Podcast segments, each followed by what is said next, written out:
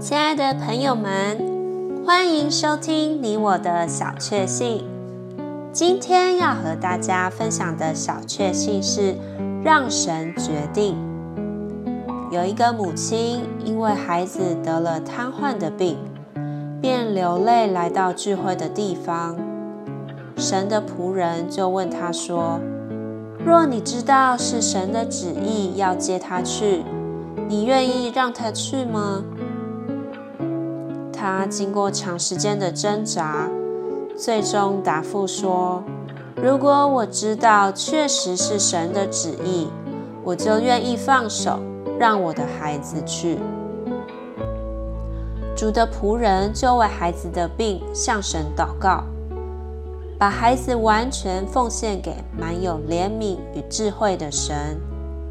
过了三天，孩子就离开医院，在他身上，已经没有病的现象了。如果我们在祷告的事上，无论结果是什么，都愿意让神来决定，我们的祷告必会得到答应，因为神总是把最好的给我们。诗篇四十篇八节：我的神啊，我乐意实行你的旨意。你的律法在我里面。Psalm 48 I delight in doing your will, O my God. Indeed, your law is within my inward parts. 朋友们，愿我们的祷告，无论结果是什么，都让神来决定。